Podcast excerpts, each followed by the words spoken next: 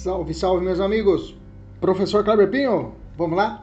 Vamos de direito penal hoje, vamos falar sobre culpabilidade. Culpabilidade é o nosso assunto de hoje. Um abraço aos nossos alunos da mentoria da turma de polícia do professor Kleber Pinho. Nossos alunos aí de outras mentorias, sejam bem-vindos aí nesse nosso curso de direito penal. E todos aqueles que estão nos acompanhando pelo YouTube e pelo Spotify. Um abraço e vamos para cima. Bom, direito penal, culpabilidade. Lembra, vamos fazer uma pequena revisão. Lembra que pela teoria tripartite ou o conceito analítico de crime, que tem a teoria bipartite, tripartite e quadripartite, né? Que o Brasil adotou a teoria tripartite por regra. Crime é todo fato típico, ilícito e culpável. Lembra disso? Ok? Nós já estudamos aqui no nosso curso o fato típico em duas partes a ilicitude em uma único só vídeo e a culpabilidade. Bacana? Agora vamos dar a culpabilidade. Então, nós estudamos que o fato típico, ele é formado pela conduta, nexo, tipicidade e resultado nos crimes materiais, né? Crimes de mera conduta, crimes de é, crimes formais, crimes tentados, só é exigível a conduta e a tipicidade. Nós estudamos, estudamos isso, né? Aqui no nosso curso nós vimos que quando existe, quando existe um fato típico pela teoria cognoscente, pressupõe que ele também é ilícito, devendo o réu, devendo o agente provar que ocorreu uma excludente de ilicitude. Nós vimos que a excludente de ilicitude, as gerais, legais, é, é, é, é, o estado de necessidade, a legítima defesa, o estrito cumprimento do dever legal e o exercício regular de um direito. Bacana? Essas, for, essas são as excludentes de ilicitude né, gerais estabelecidas pelo nosso Código Penal. Lembrando que existem as excludentes supralegais, grande exemplo é o, é o consentimento do ofendido, e as excludentes legais específicas, por exemplo, é, o próprio aborto nas situações legais estabelecidas pelo Código Penal, ou a, ou a utilização de coação física para impedimento do suicídio nos crimes de constrangimento legal, que é uma excludente de ilicitude, ao crime de constrangimento ilegal. Bacana? E aí nós chegamos na culpabilidade. Na culpabilidade, que é o último elemento, o último substrato do crime. Lembrando que o crime pode existir. O crime pode existir, continuar existindo quando existir um fato típico, existindo a. É, existiu um fato típico, existiu, não apresentou nenhuma excludente, ou seja, o fato é ilícito, o crime existiu. Mas pode ser que esse agente não seja punível é a última etapa, que é a culpabilidade. Depois somadas as três etapas, aí eu terei o crime. Olha só como é difícil a gente chegar a uma teoria estabelecida no Brasil como é um crime no Brasil, não é fácil. A culpabilidade, então, vamos falar sobre ela em uma página introdutória. Qual é o conceito de culpabilidade? Vamos fazer, trazer um conceito simples, tá? A culpabilidade é o juízo de reprovabilidade do agente por ter ele praticado um fato típico que também é ilícito quando podia ele entender o caráter ilícito desse fato e assim se motivar para agir conforme o direito e não contra o direito. Aí eu tenho que a culpabilidade a ser punida. A culpabilidade é analisada em três situações. A culpabilidade ela pode ser elemento da pena. A culpabilidade ela pode ser é, um requisito da conduta, como conduta culposa dolosa e a culpabilidade pode ser analisada como um dos elementos do crime, ok? Que é a última etapa. Cresce na doutrina, principalmente na doutrina, não é, digamos assim, que vai contra a polícia, óbvio, né? uma doutrina defens, def, de, de, defensoria, né? mas é bom nós conhecermos essa corrente que é a chamada co-culpabilidade. O que é essa teoria da co-culpabilidade? Quem trouxe essa teoria para o Brasil?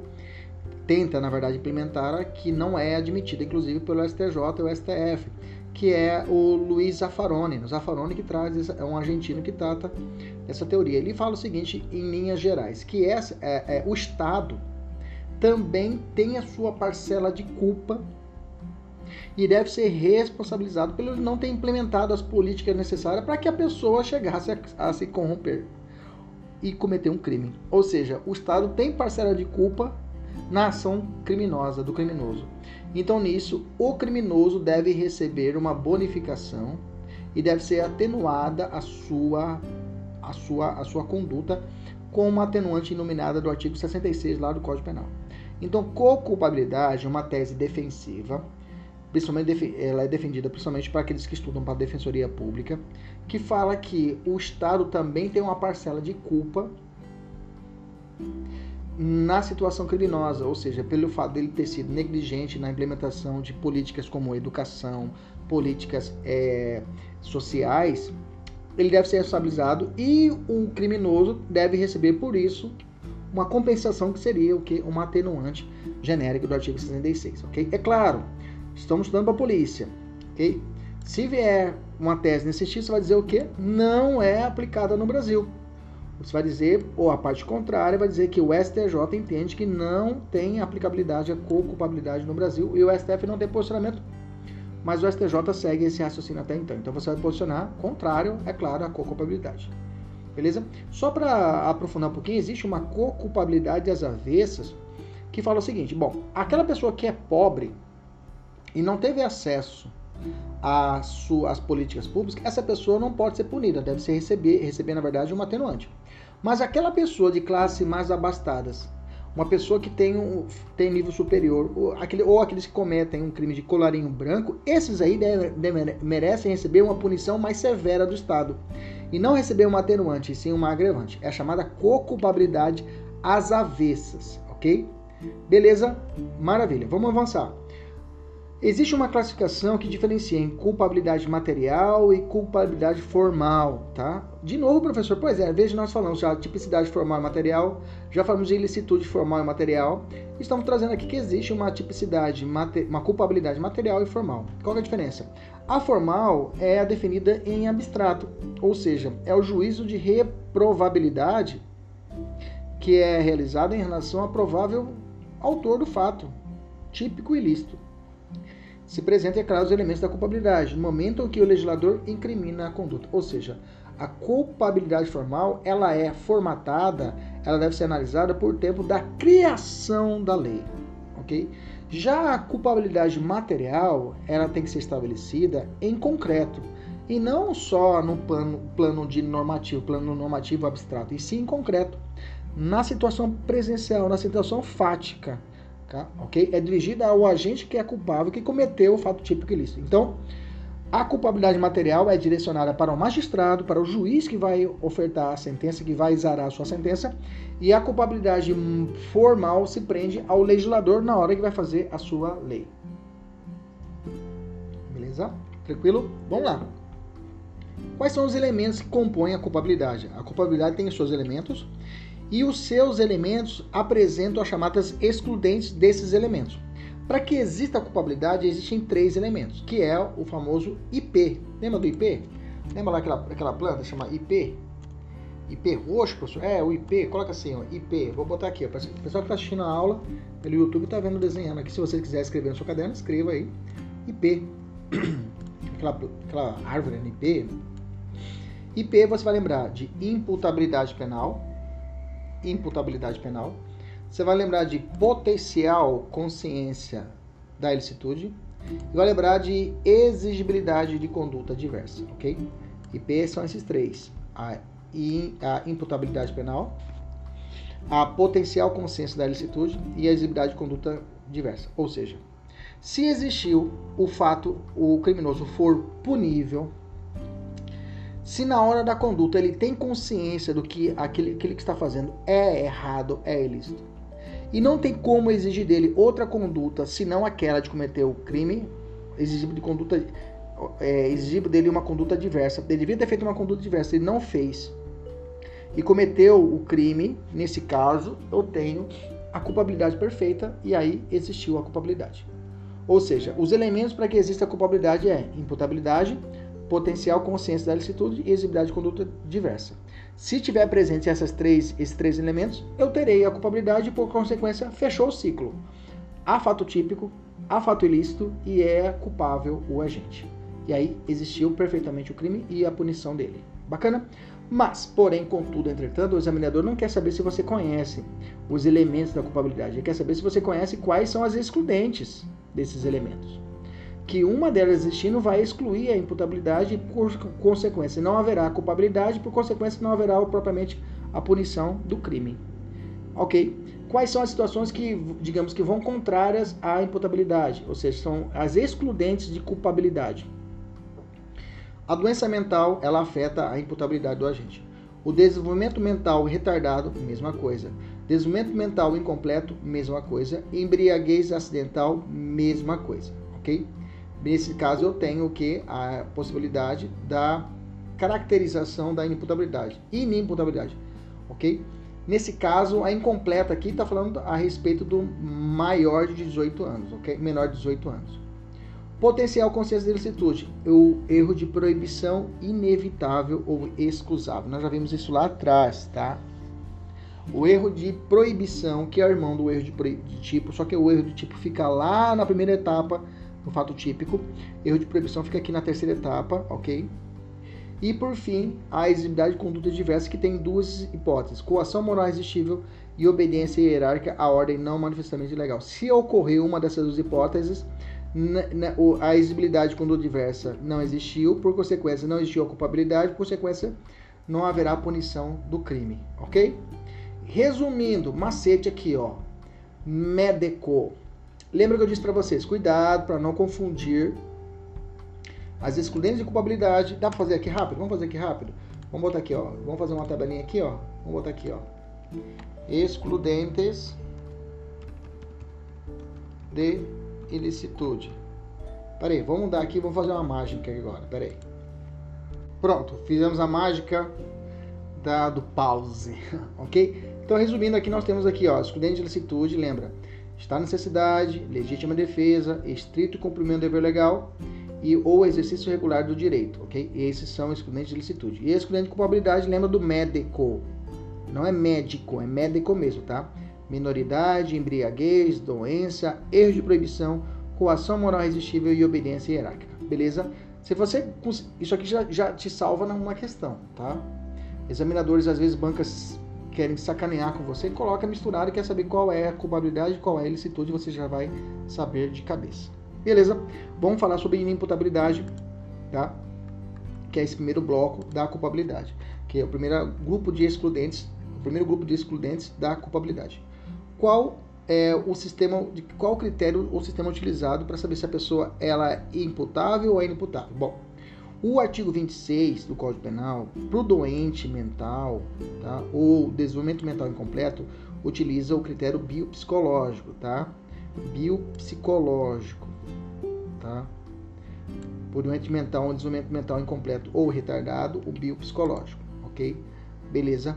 Tranquilo? Aí eu falei doente mental incompleto é menor de 16 anos. Não, falei bobagem lá atrás, tá? Nada a ver, tá? Desculpa aí, foi mal. Doente mental ou desenvolvimento mental incompleto ou retardado. Todos esses eu vou usar o critério biopsicológico. 16, menor de 18 anos é inimputabilidade. Faltou aqui colocar inimputabilidade aqui do lado, tá? Beleza? Vamos descer. Isso mesmo, é, faltou aqui mesmo, a menor de 18 anos. Vamos lá. Então eu tenho os inimputáveis. Inimputáveis Primeiro é o critério utilizado para o doente mental ou desenvolvimento mental incompleto ou retardado, o biopsicológico. Excepcionalmente, foi adotado o sistema biológico para o menor de 18 anos, ok? Menor de 18 anos é um sistema biológico, bem como critério psicológico para embriaguez completa proveniente de caso fortuito ou força maior.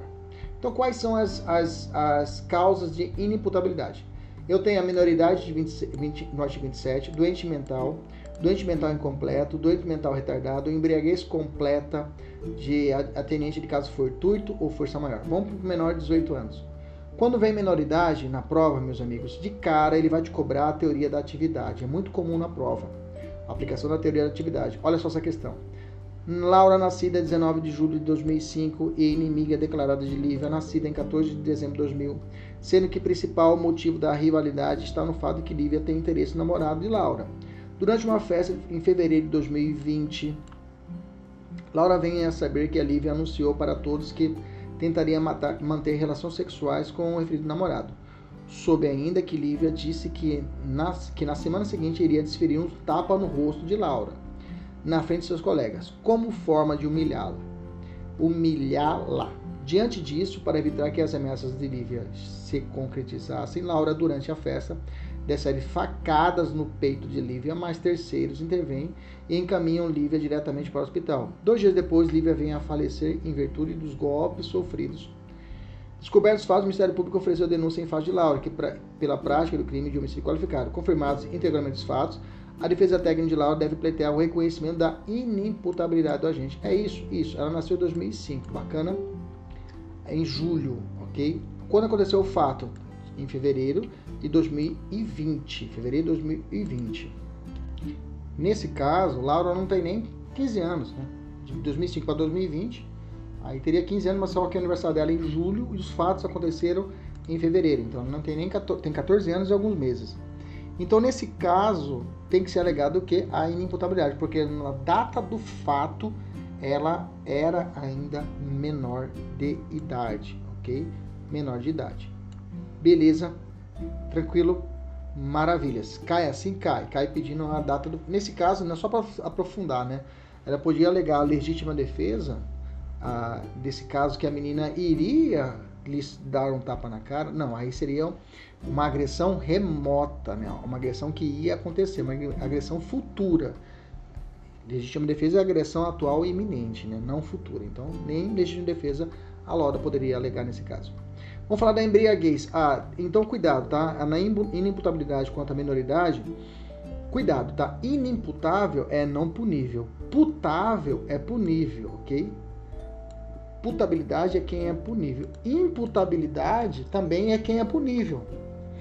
Então, é punível quem é imputável ou putável, mesma coisa. Agora, inimputabilidade é quem não pode ser punido. Toma cuidado com esse joguinho de palavras, tá? Na prova do TJ aqui no Mato Grosso, última prova de concurso, caiu essa brincadeira. Fique atento então com as datas, tá? Se a prova colocou data para você ali, data de nascimento, já fica ah, esperto que o examinador quer brincar com você a respeito das datas. Pode ser uma pegadinha quanto à aplicação da teoria da atividade e na inimputabilidade quanto à menoridade, tá? Caso o agente na data do fato seja maior de 18 anos e menor de 21 anos, cuidado também, tem a chamada menoridade relativa, tá? A menoridade relativa para o âmbito penal dá, confere ao sujeito que, no, na data do fato, se ele for maior de 18 e menor de 21, ele poderá ter dois benefícios. A prescrição é contada pela metade e a outra ele receberá um atenuante do artigo 65. Embriaguez. A embriaguez também é o caso de inimputabilidade? A pergunta é: qualquer embriaguez é hipótese de inimputabilidade? Não. Não é qualquer hipótese de embriaguez que é inimputabilidade, ok? A inimputabilidade, para não ser realmente, não existir a, a, a, punição, ela tem que vir de um caso fortuito ou força maior, ok? Então, em embriaguez não pode ser parcial, ela tem que ser completa. Então, fala assim o artigo 28, parágrafo 1 É isento de pena o agente que por embriaguez completa proveniente de caso fortuito ou força maior, era ao tempo da ação ou da omissão inteiramente, cuidado, não é parcial, é inteiramente.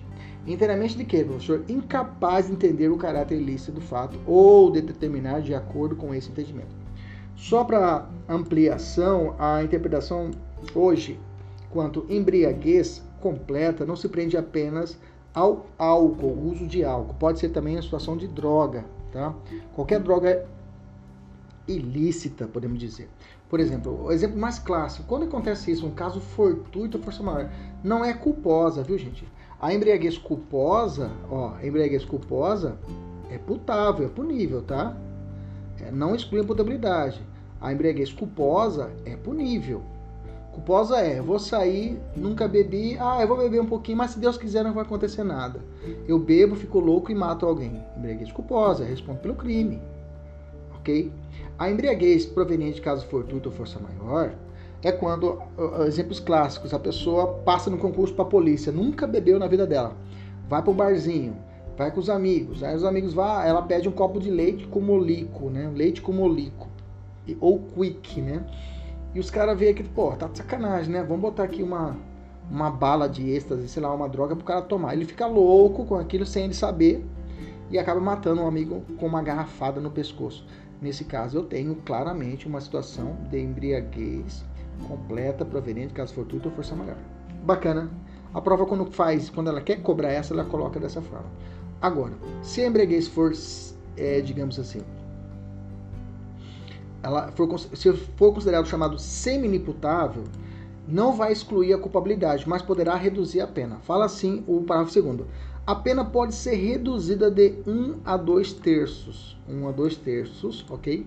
Se o agente por embriaguez proveniente de caso fortuito ou força maior não possuía, ok? Não possuía. Aqui é uma, uma situação que não tem aqui. Aqui é era ao tempo, aqui não possuía. Ao tempo da ação ou omissão, a plena capacidade de entender é diferente? Diferente. Lá fala inteiramente. Aqui é a plena capacidade. Aqui é inteiramente. Inteiramente capaz. Aqui é a plena capacidade de entender o caráter ilícito do fato determinado de acordo com esse entendimento. Então, vai ter que ser comprovado pericialmente que realmente ele tinha uma, uma, uma leve, uma, uma condição de, de, de, de, de, de entender o caráter ilícito. O mínimo, o mínimo, o mínimo ali. Então aqui era a plena capacidade de entender o caracterista. Aqui é inteiramente incapaz. Então nisso vai ser analisado se a prova falar que, que colocar o conforme o parágrafo segundo, tem que tomar cuidado com isso. Ele coloca o parágrafo segundo inteiro aqui e vai falar assim que é isento de pena e encaixa bem aqui. Isento de pena, o agente encaixa bem aqui. Em vez de falar a pena reduzida, coloca é, é isento de pena. Tá? Você tem que ficar atento com isso com a letra fria. Tá? É perigoso, perigoso porque é muito parecido. Se você ler o parágrafo primeiro, comparar o parágrafo segundo, cara, é igualzinho, professor. É igualzinho mesmo, tá? Tem que ficar esperto. Beleza? Embriaguez punível, não exclui potabilidade, emoção ou paixão. Embriaguez voluntária ou culposa leva-se à punição do crime. Não, como eu disse, não há excludente quanto a isso. Beleza? Critério já falei lá em cima, né? Vamos descer aqui. Olha, Teoria da acto libera em causa. O que, que é isso? Primeiro vamos ler a teoria e eu te explico. O Código Penal adotou a teoria da acto libera em causa, segundo a qual somente a embriaguez completa decorrente de caso fortuito ou força maior que reduz ou anula a capacidade de discernimento do agente quanto ao caráter ilícito da conduta é causa de redução ou exclusão da responsabilidade penal. Ou seja, o que sobrar não é causa de redução ou exclusão. Beleza? Tranquilo? O STJ trouxe uma situação em 2018 falando assim: é aquele em que o agente conscientemente põe em risco. Agora, tá, entendi isso. Agora a teoria da acto é isso aqui, ó. A teoria da acto libera em causa. Vamos cortar aqui para ficar legal. É aquela em que o agente conscientemente, conscientemente, põe-se em estado de inimputabilidade, sendo desejável ou previsível o cometimento de uma ação ou omissão punível em nosso ordenamento jurídico, não se podendo alegar inconsciência do ilícito no momento fatídico, visto que a consciência do agente existia antes de se colocar em estado de inimputabilidade. Maravilhoso isso aqui.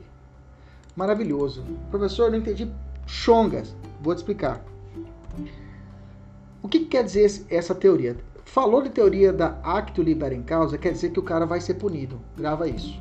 Falou que a teoria da acto libera em causa é a ideia de que o cara vai ser punido. Preste atenção. O que, que significa isso? É quando a pessoa ela se coloca em risco, em situação de inimputabilidade, para poder alegar a excludente. Vou te dar o um exemplo da bebida. O cara bebe de forma consciente e voluntária para tomar coragem para ir cometer o crime. Ele comete o crime. E ele alega: Ah, eu estava em estado de embriaguez completa. Por isso eu quero receber a excludente de culpabilidade ou diminuir a minha pena. Nem a pau juvenal. Ele não vai receber isso. Não receberá a pena. Porque ele se predispôs a colocar-se nessa situação de inimputabilidade. Eu digo mais. Eu digo mais. Eu vou transportar essa teoria agora lá para a ilicitude, lá para a legítima defesa. Vou te dar um exemplo. Por exemplo, eu sei que aquele meu, o meu inimigo é uma pessoa que tem um pavio curto.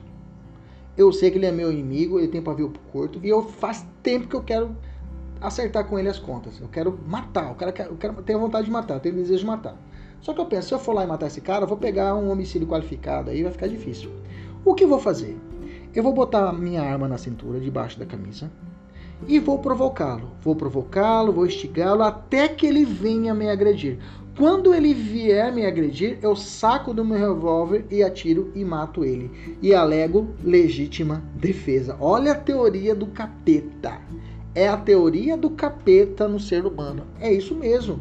Ele se coloca em uma situação de risco para que ele possa alegar a legítima defesa. Posso aplicar a teoria da acto libera em causa e esse sujeito não, nesse caso, não ser reconhecido a, a excludente de licitude da legítima defesa? Sim. Então eu posso concluir, professor, para todas as hipóteses, tanto a de excludente de licitude, como culpabilidade ou até tipicidade, se caso o sujeito se coloque naquela situação buscando uma excludente, poderá ser alegado a teoria da acto libera em causa? Sim. Como cair isso na prova? O examinador vai dizer isso para você. Que ele se colocou naquela situação para poder alegar a legítima defesa. E vai te perguntar, nesse caso, é possível aplicar? Se dizer que não, por que, que não é possível? Você vai falar, teoria da acto libera em causa. Massa, né? Massa, é massa, é massa, massa. Perfeito. Vamos descer. Doente mental. Doente mental, mesmo esquema da embriaguez. A embriaguez eu tenho a visão dele imputável e a semi-imputável. Toma cuidado com os parágrafos. Aqui o parágrafo, artigo 26, cabeça, e o parágrafo único. Olha lá o cabeça, fala assim: é isento de pena o agente que, por doença mental ou desenvolvimento mental incompleto ou retardado, era ao tempo da ação ou da omissão inteiramente incapaz de entender o caráter ilícito do fato ou de se, ou se determinar-se de acordo com esse entendimento, ok? Cuidado, viu, gente? Eu já vi prova, o cara, o examinador, porque aqui são alternativos, né? Pode ser um, pode ser outro. Por doença mental. Pode fazer assim, é isento de pena por doença mental. Ok? Era ao tempo da ação inteiramente incapaz. É, é, era ao tempo da ação Inteiramente incapaz de entender o caráter lícito, ou pode falar, ou inteiramente, é, é, é era é, ao tempo da ação, de determinar-se de acordo com o entendimento. Ele pode fazer uma mistura aqui, tá? Ele pode tirar e fazer essa saladinha e é perigoso cair na prova. Toma cuidado com o parágrafo único. O parágrafo único fala assim: a pena é reduzida de 1 a 2 terços. Se o agente, em virtude da. Olha lá o termo que utiliza, ó. Perturbação de saúde mental não tem esse termo aqui, tá? Aqui é doença mental. Lá é perturbação mental, ok? Beleza? Tranquilo? Ou por desenvolvimento mental incompleto ou retardado. Aqui é ou por desenvolvimento mental incompleto ou retardado. Bateu. Beleza? Aqui é era ao tempo. Aqui não era inteiramente incapaz. Não era inteiramente. Ok? Não era inteiramente. Aqui é era retardado era. Aqui não era, aqui era ao tempo da ação ou missão inteiramente capaz. Aqui não era inteiramente capaz, entender? O caráter ilícito do fato ou determinado de acordo com o entendimento. Veja, é muito parecido os dois parágrafos, o parágrafo único com o 26. Toma cuidado, tá? Aqui vai ter uma sentença absolutória imprópria, tá? Ele vai ser absolvido, mas ele vai receber uma medida de segurança. Aquele cara, Adélio Bispo lá, que tentou matar o presidente atual Bolsonaro, ele sofreu uma, uma sentença absolutória imprópria. Ele foi absolvido, porque ele é inimputável, ele é louco, ele rasga dinheiro. Só que aí ele foi imputado aqui uma medida de segurança. E a medida de segurança é de 3 em 3 anos, é renovada, ok? Até o limite da sentença condenatória, até o limite da pena em abstrato para alguns, e outro até o limite do tempo prescricional para outros, tá? Prescricional seria o STJ, limite da pena o STF. Doença mental de semi-inimputável. Sentença condenatória, aqui acontece uma redução da pena. Mas também é, é, é, possível a aplicação da medida de segurança. O cara não fica, se realmente for comprovado que é mais justo ele ficar ele receber uma medida de segurança, ele recebe medida de segurança. Medida de segurança é uma espécie de sanção penal. Lembra, sanção penal. O que é sanção penal? Já falamos já aqui. Vamos relembrar rapidinho. Qual é a punição? A sanção penal que o Estado pode ofertar a um sujeito. Tem duas espécies de sanção penal. Ele pode ser uma pena ou uma medida de segurança, ok? Pena. A pena pode ser pena privativa de liberdade, pena privativa de liberdade, pode ser uma pena restritiva de direito ou pode ser uma multa.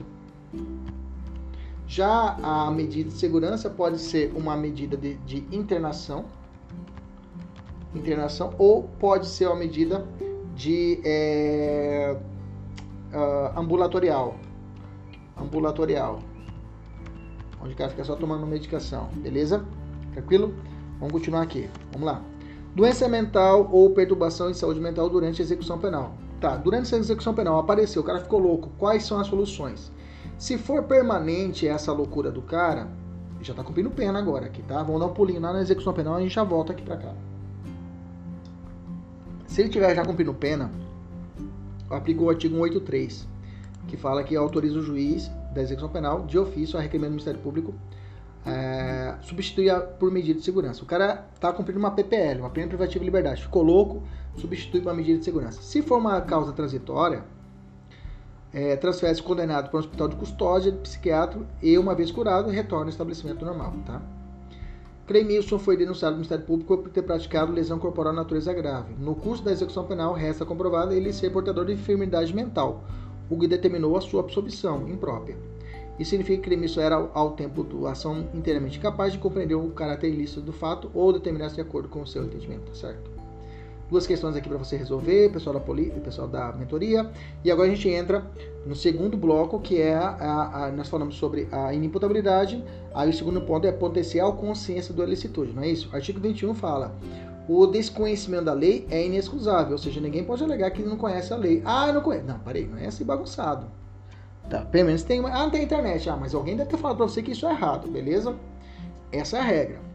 Pode acontecer que o erro sobre o estudo de fato ser inevitável e isenta de pena. Se realmente o cara não tinha como ele saber que aquilo ali era crime, ou é, às vezes é um estrangeiro que está aqui e não sabe que aquilo é crime, tudo bem. Se é evitável, ou seja, tinha como ele saber que aquilo ali era crime, a pena pode ser eh, diminuída de um a de um sexto a um terço. Agora, se não for comprovado que era inevitável, ou inevitável o erro ou se não existiu nenhum erro, o cara agiu de má fé, aí não há aplicação de isenção e nem de redução da pena, tá? Só ficar atento a isso. Não é toda situação que vai reduzir ou vai isentar de pena.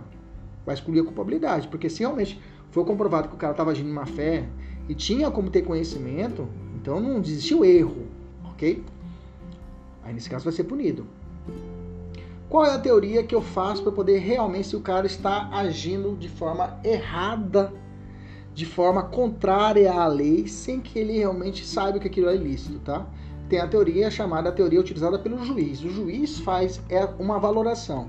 Qual é essa valoração? A gente chama de valoração paralela da esfera do profano.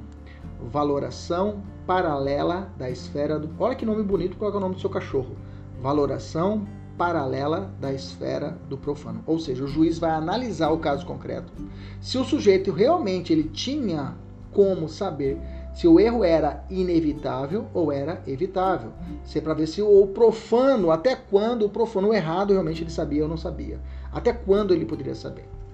Lembra que o erro de proibição, ele é irmão gêmeo que foi separado na maternidade do erro de tipo, né? O erro de proibição foi separado do erro de tipo.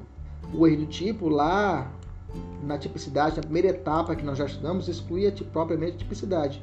Já o erro de proibição, ele exclui o que? A culpabilidade. Né? Nós fazemos essa, essa, distinção lá atrás, no começo do nosso curso. Nós falamos na, na primeira aula de fato típico. Se você não assistiu, dá uma assistida nessa aula.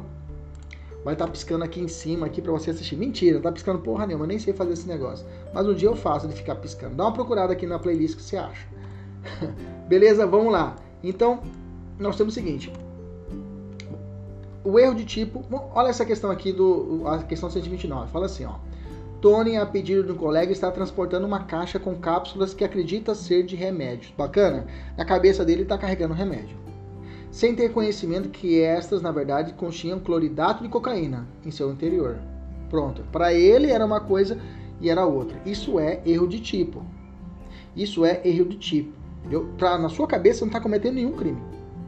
Continuando, por outro lado, José transportava em seu veículo 50 gramas de cannabis ativas, maconha, pois acreditava que podia ter aquela quantidade do material em sua posse para fins medicinais, por exemplo, como ocorre na, na, no Uruguai ou na Holanda, que é liberado.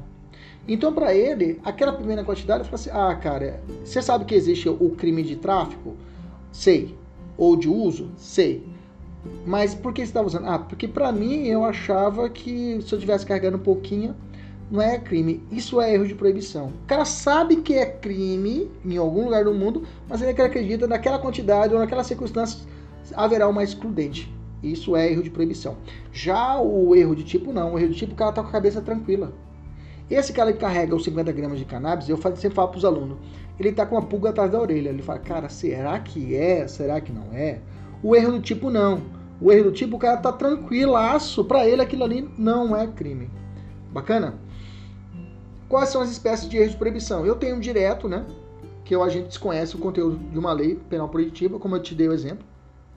Tá? O credor, ao ser avisado que o seu devedor está de mudança para outro país, ingressa clandestinamente em sua residência, subtrai bens do valor da vítima, da dívida, né? Acreditando que está agindo em fazendo justiça pelas próprias mãos. É crime, né?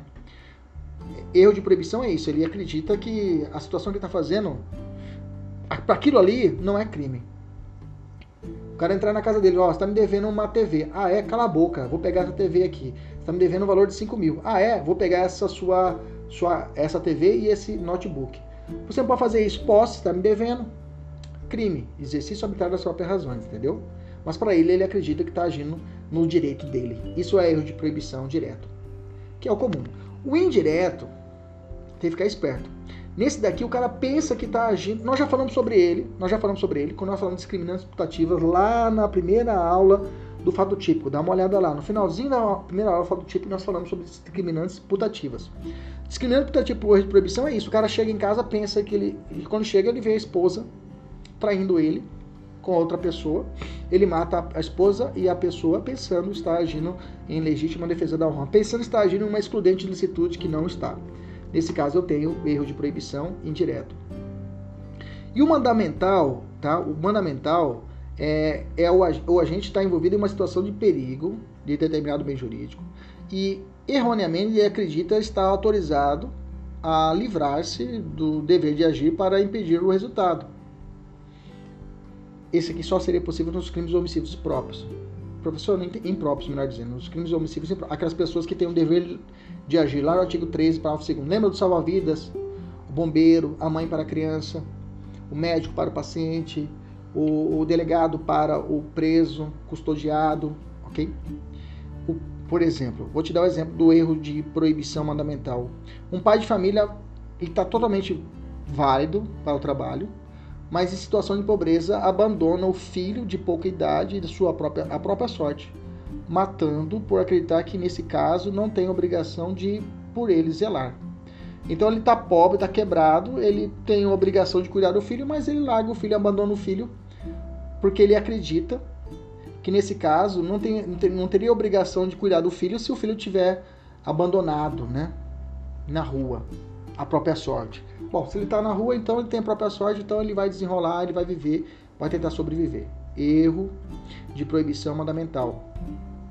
Então esse pai que ele tá lúcido, pode trabalhar, mas ele está em situação de, de total pobreza. Ele deixa a criança abandona a criança de pouca idade na rua de própria sorte e acaba matando por. E a criança acaba morrendo né, por acreditar que nesse caso não tem obrigação de zelar por essa criança, entendeu? Então, nesse caso, é, o pai ele responde por esse erro de proibição, que ele acha que ele não teria esse dever de obrigação de cuidar se a criança estiver morta, digamos assim. Em todas essas três modalidades, eu vou aplicar se for inevitável, isenta de pena, se for evitável, eu posso diminuí-la de um sexto a um terço. Ok? É claro, né? Esse, essa do indireto, legítima defesa da honra? Para o cara provar que realmente ele não tinha conhecimento, ele estava agindo uma discriminante, ah, eu acredito que estava acontecendo a legítima defesa da honra. Cara, se o cara tiver uma meia televisão, sabe que não existe mais isso no Brasil, entendeu? É, e nesse caso, com certeza não será aplicado nenhum tipo de erro de proibição. O cara tem que ser cara tem que ser, sei lá, um índio isolado. E lá na tribo deles fazem isso. Aí tudo bem, tá? Mas na prática não vai virar, não vai colar o erro de proibição indireto quando ele estiver diante de uma situação, por exemplo, de legítima defesa da honra, ele acreditar que está agindo, mas não está agindo porra nenhuma. Opa, desculpa o palavrão. Vamos lá, que eu fico irritado com esse tipo de coisa. Coação moral irresistível, artigo 22. Agora nós viramos, agora estamos falando de exigibilidade de conduta diversa, tá? Exigibilidade de conduta diversa. Se o fato é cometido sob coação irresistível, só é punível o autor da coação ou da ordem, tá? Essa coação nós já falamos lá em cima. A coação pode ser física, que exclui a tipicidade, e a coação moral. A coação moral irresistível é isso, é chantagem. Olha essa questão aqui. Astolfo, nascido em 15 de março de 1940, sem qualquer envolvimento pretérito com o aparato judicial, no dia 22 de março de 2014, estava em sua casa, um barraco na comunidade conhecido como Favela da Zebra, localizada em Goiânia, Goiás quando foi visitado pelo chefe do tráfico da comunidade, conhecido como vulgo, é, conhecido pelo vulgo de Russo. Russo, que estava armado, exigiu que Astolfo transportasse 50 gramas de cocaína para outro traficante, que o, guardaria, que o aguardaria em um posto de gasolina, sob pena de Astolfo ser expulso de sua residência e não mais poder morar na favela Zebra. Bom, Astolfo, então, se viu obrigado a aceitar a determinação. Pronto. Aqui eu tenho o quê? Coação moral resistível. Se Astolfo for preso, se ele for preso, ele pode ser acusado como tráfico? Sim. Houve o crime? Sim. O fato é, é, ilícito ou é ilícito? Fato ilícito, ok? Houve fato típico, houve fato ilícito, mas não será culpável por ela, pela excludente de culpabilidade, que é a coação moral irresistível, ok? É, por não existir a exigibilidade de conduta diversa dele, ok? E a outra legal, outra excludente de culpabilidade legal é a obediência hierárquica. Se você ler o 22 e se você não ficar atento, você a segunda parte dele, você pode errar a questão. Preste atenção. Fala assim, ó. Artigo 22 fala assim: se o fato é cometido, parará, em estrita obediência à ordem não manifestamente legal o que é uma ordem não manifestamente legal? Ou seja, é uma ordem, é legal, a ordem é legal. Ok? De superior hierárquico, só. De superior hierárquico, vírgula, só é punível o autor da coação ou da ordem. O que é uma ordem não manifestamente legal? Ou seja, é uma ordem legal aparente. Você olha para a ordem e você fala, tá tudo certo. Exemplo. Um juiz chama o oficial de justiça e fala assim: é, oficial de justiça, eu quero que você faça a prisão daquele promotor de justiça pela prática de um crime inafiançável, um crime afiançável, melhor dizendo. Hipótese em que caberia ao flagrante de um. É, não caberia flagrante um promotor de justiça. Okay? Caso verifique que o oficial de justiça realmente não possuía o conhecimento de se tratar de uma ordem legal, fica isento. Vamos, vou melhorar o exemplo. Que exemplo ficou bom. O juiz chama o oficial de justiça. O oficial de justiça, vem cá quero que você faça a prisão daquele promotor de justiça. Ah, beleza. o juiz vai, tudinho, faz documentação, expede alvará, beleza? É determinar o mandato de busca apreensão, busca, é, mandato de prisão, assina, beleza, junta, e o oficial de justiça desloca com a guarnição. Chegando lá, falou, ó, oh, parceiro, promotor, você tá preso. Aqui, ó, não vai prisão. Aí o promotor olha o seguinte, ó, esse juiz é inimigo pessoal meu. Primeiro ponto é esse. Segundo ponto, senhor oficial de justiça. Olha aqui, esse juiz está afastado do CNJ. Ele não tem jurisdição, ele não pode determinar a prisão de ninguém. E você, como você veio aqui me fazer a prisão, você vai responder por abuso de autoridade juntamente com o juiz. O oficial de justiça vai falar: pô, não, peraí, doutor. Para mim, a ordem era manifestamente legal. Para mim, estava tudo bacana, tudo certinho. Então, para, nesse caso, eu só cumpri a missão porque eu tenho uma ordem hierárquica, eu tenho que obedecer a ordem do juiz. E para mim a ordem era legal. Nesse caso, se o oficial de justiça for, for, for é, processado, ele pode suscitar o que? A de culpabilidade. Ele só obedeceu a ordem de um superior, que para ele a ordem era correta. É mais ou menos, meus amigos, quando o soldado nazista ele matava um judeu na Segunda Guerra. Quando ele matava o judeu, não é porque ele queria, porque estava na lei. E além disso, havia uma ordem do superior hierárquico que falava mata ele tinha que matar. Entendeu? Então para ele a ordem era manifestamente legal. Entendemos isso? Beleza? Então toda vez que você vê isso, você já sabe que é obediência hierárquica. Lembrando que a obediência hierárquica, essa excludente, se encaixa perfeitamente somente nos casos de é, relação de administração pública. No âmbito privado, não se aplica-se obediência hierárquica. Pode aplicar outra coação moral, por exemplo, mas não obediência hierárquica. Ah, fulano de tal levou. É, tem uma questão, inclusive, de é, uso de emprego de. O, o, o, vigilante, né? Vigilante, o vigia, melhor dizendo, de uma, de uma determinada padaria, foi obrigado pelo dono a utilizar arma de fogo. Entendeu? Ó, você tem que obrigar a usar arma de fogo. Ah, mas não, não posso usar. Ah, você vai ter que usar. Isso é obediência hierárquica. Ah, mas é, é, é uma lei, ele, ele a, a, manifestamente. Não, não dá para alegar obediência hierárquica. Dá para aplicar coação moral, ok? Mas nesse caso, nem a coação, nem a obediência é hierárquica, tá? O, o, o STJ tem entendimento que o cara responde por porte legal de arma de fogo. Bacana? Tranquilo? É, por hoje é só. Até a próxima, se Deus quiser. Nos acompanhe nas nossas redes sociais para estar tá sempre aí antenado. Se inscreva aqui no nosso canal, sempre a gente tem novidades do nossas, das nossas aulas para o curso de polícia e outros mais. Um abraço, até mais. Tchau, tchau.